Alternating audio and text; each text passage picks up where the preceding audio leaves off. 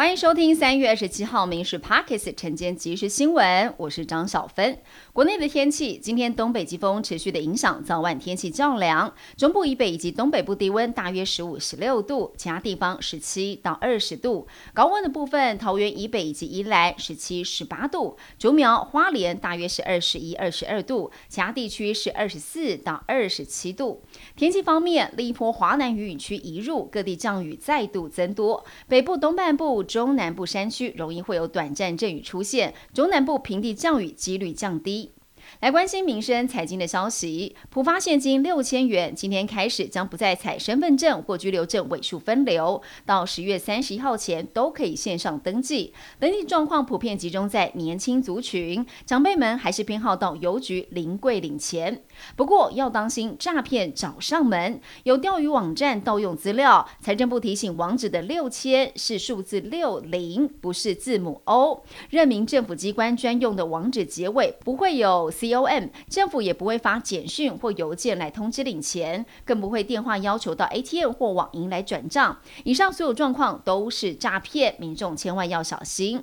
央行在升息半码，牵动放款利率调高。各公共银行最快在四月一号开始，房贷的地板价将会来到百分之二点零六，一举突破百分之二大关。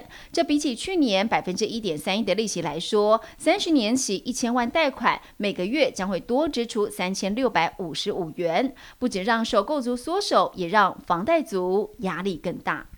全台大缺蛋，台北市区超市或杂粮行多是没蛋或者是限购。追踪上游的产地价，金农坦言，二十斤鸡蛋一千六百元已经买不到了。台北蛋商工会跟蛋价委员会协议，鸡蛋不调涨也不会修饰，产地价维持四十五点五元，批发价一斤五十五元。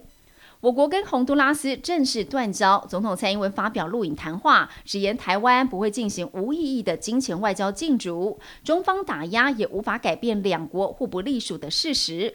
美国白宫、国安会、国务院都表示，将会继续深化也扩大跟台湾的往来，并且强烈鼓励所有国家扩大与台湾往来。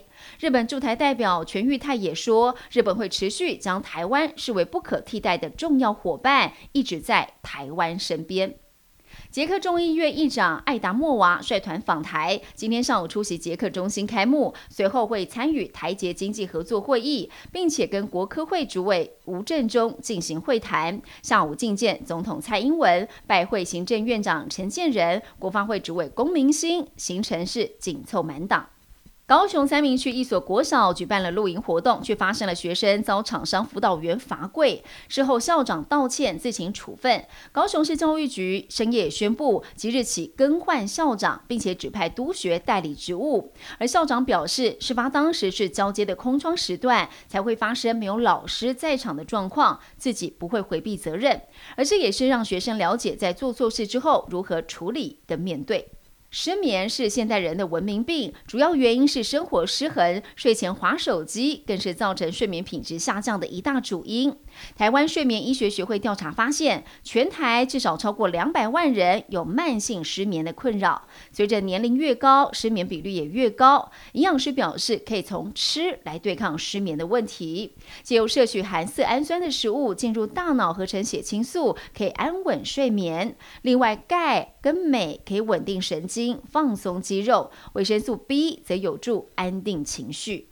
体育方面，超级三百的瑞士羽球公开赛，台湾一哥周天成今天在男单决赛面对日本新秀渡边航贵，鏖战了七十四分钟，还是不幸二十比二十二、二十一比十八、十二比二十一落败，无缘收下今年首冠。而在印度新德里举行的女子拳击世界锦标赛，台湾好手黄晓雯在五十四公斤级的金牌战，以五比零完胜哥伦比亚对手，继二零一九年之后拿下生涯第二面世锦赛金牌。以上新闻由民事新闻部制作，感谢您收听。更多新闻内容，昨天下午五点半，民事 Pockets 晚间即时新闻。